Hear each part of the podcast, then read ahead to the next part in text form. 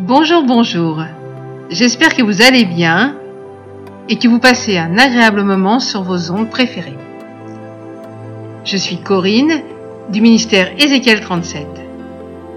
Et chaque jour, vous nous retrouverez, mon époux et moi, pour une pensée à méditer.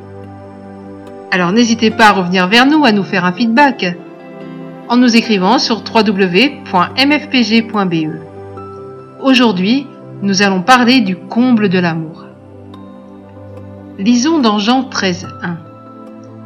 Jésus, sachant que son heure était venue, mit le comble à son amour pour eux.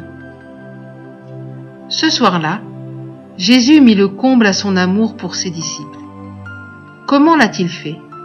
Il s'est humilié, lui, le Maître, jusqu'à prendre le rôle d'un esclave, et il leur a lavé les pieds. Ce geste a une symbolique prophétique très forte.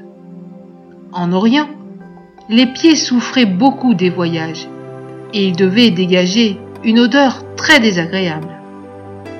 À l'exemple du maître, le comble de l'amour nous pousse à laver ceux qui ont souffert de la route de la vie.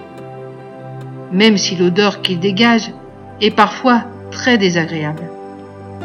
Sans jugement, sans rejet, sans dégoût, L'amour enlève le fardeau du péché.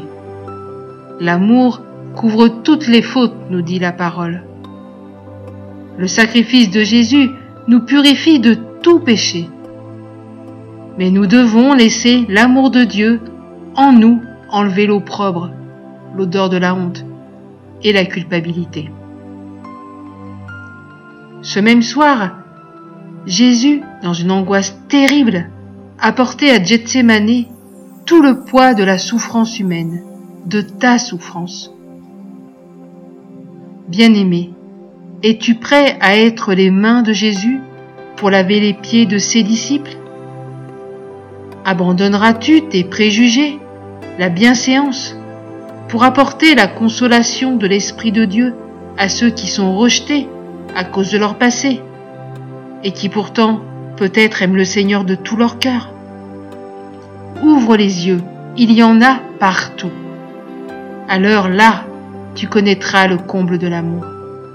Je vous souhaite une excellente journée. À bientôt.